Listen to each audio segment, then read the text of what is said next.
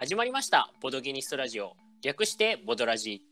このラジオは愛知でボードゲーム宿を営むタカさんと新潟在住ゲーマーのトシオがボードゲームについてゆるっと話す雑談系ラジオになります。タカです。トシオです。今回はですね、えーはい。ボードゲームにおけるルール説明まあ俗に言うインストの話をはい。しようかなと思います、私のためのあれですか？あの配信ですか？あれなんか課題意識があるんですか？いやあの私あのインストできないためなので。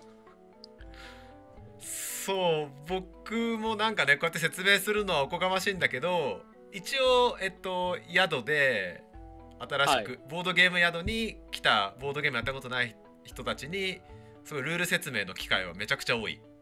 うんうんうん。っていう立場と、まあ、ももともと自分がボードゲームハマってから、まあ、割合友達が多い方なんで結構数多くの友人にいろんなボードゲームをふ普及するにあたってルール説明をしてきた。でもう一点は最近は YouTube になんで、えーボボードゲームのルール説明動画を上げ始めたっていう、まあ、ひまあまあ分かりやすいって言われることがあるんでまあまあね教えるってことじゃないけど ちょっと何を気をつけてるかっていうのを、まあ、共有しようかなと。いやーでも私もそのやっていただいてあのーすごい分かりやすかったのでそのノウハウがあれば私は分かりやすく説明できない人なので 本当に教えてほしいですわ 僕はねえっとまずルール説明するにあたって大きく2つのパターンを持ってます。はい。でそれは相手がルール説明を受ける側が、えっと、ちゃんと全部のルールを聞きたい人かなんとなくやれるところまで聞いて、うんうんとにかくゲームを一回やってみたいうんうんうん。人かっていうのが、まあ、大きく分かれるんじゃないかと思っていて、ていうかそう実際それをだから最近は確認して説明をしてる。うんうんうん。でねまあ10分15分のゲームだったら全部過不足なく説明すればいいんだけど、まあ、重ゲーの方だよね。うんうん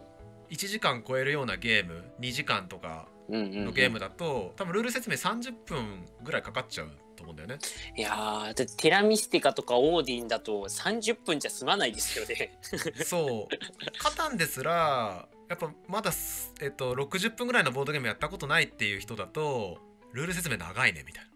うんうんうん。そうですねな感じになるし、まあカタンはね比較的ルール多いんでこうなんか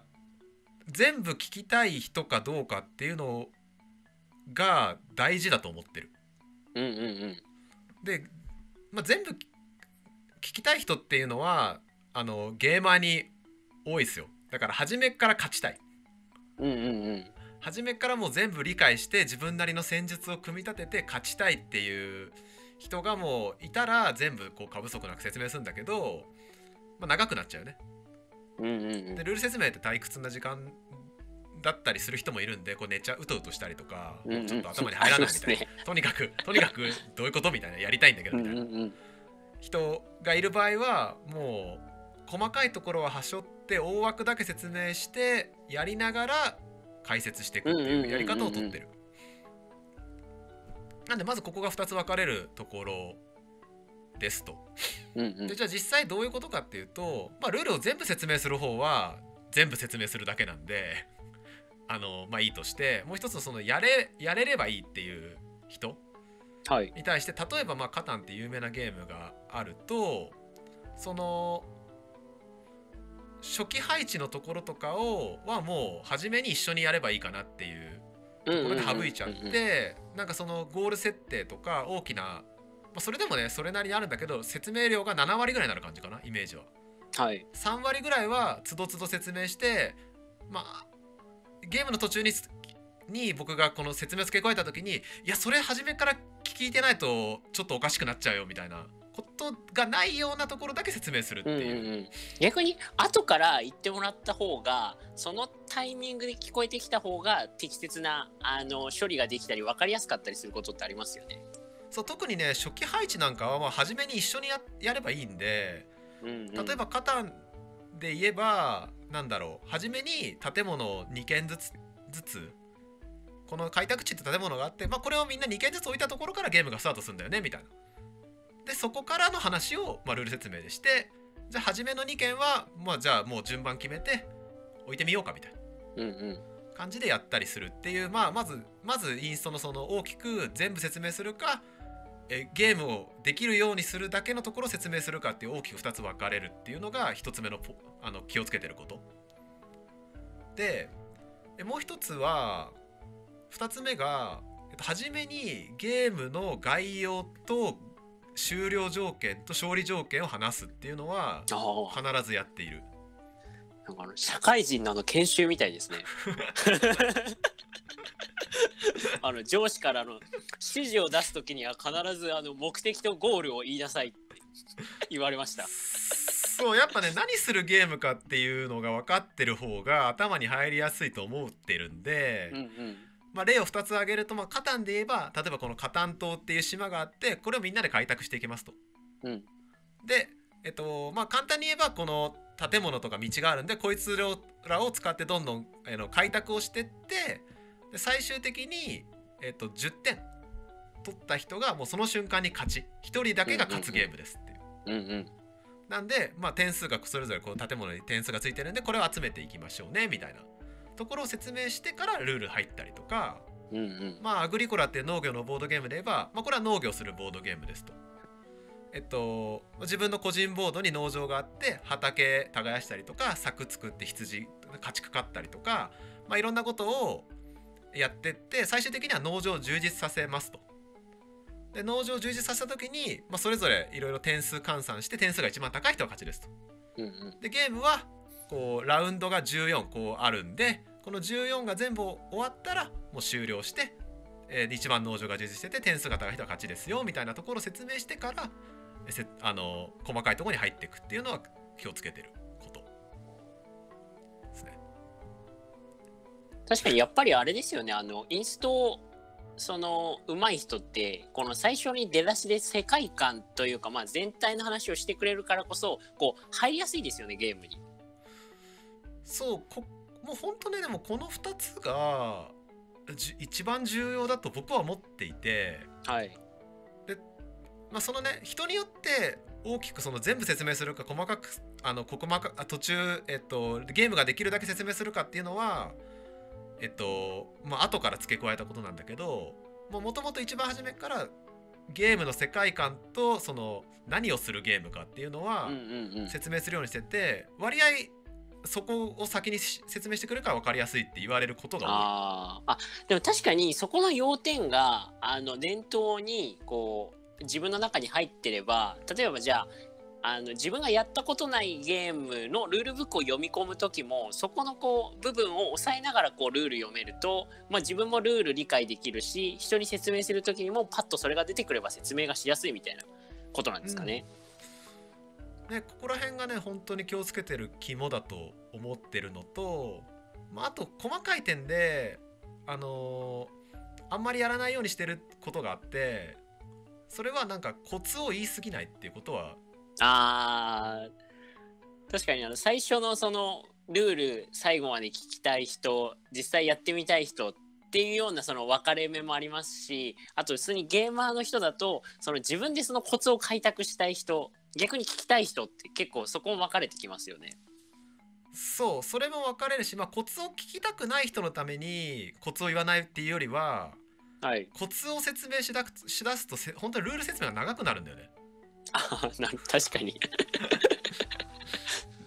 なんかそのね人がルール説明するのを聞く時ももちろんあって、まあ例えばこうカタンのルール説明を僕じゃない人がしてるのを聞くと。うんうんうん。で結構カタンなんてさまあいろいろこうこういうのがコツだみたいな。うんうん。あるじゃないですか。なんか初めの場所が重要でなんか一番資源が出るところがとかそれをルール説明でしだしても、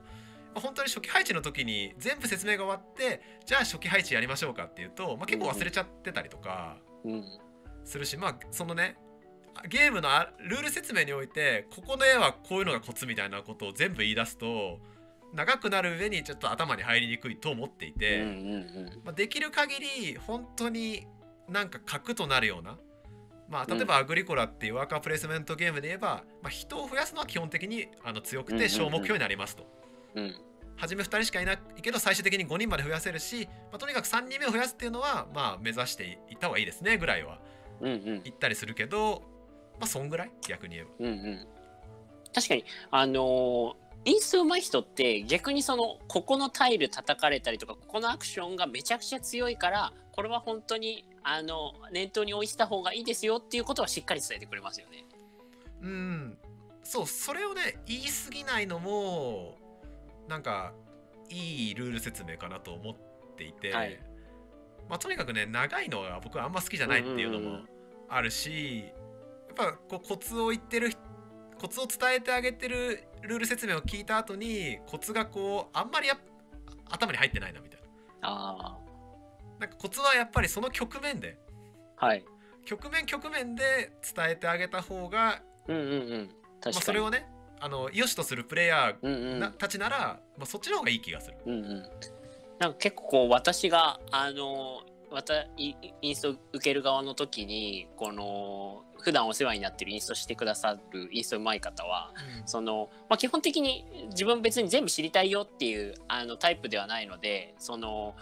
その人もさらっと説明してくれるんですけれども本当にこうある意味こう死人が出るというかそこを抑えたら結構そのゲームでアドバンテージが取れるよっていうポイントだけはその全員にうんうんこう説明してくれるというか例えばまあ経験者と初心者がこう混じってたとしてもその経験者がそこだけをこう叩いてこうゲームが破綻しないようにっていうようなこう気遣いがあるようなインストしてくれるなっていうのはこうインスト受けてて感じますね。ああそうだね。経験者がいる時はまあ逆に、えっと、ルール説明だけして自分が離れちゃう。はい、ならちゃんと伝えとくし、まあ、ずっと見てる場合もあるんで、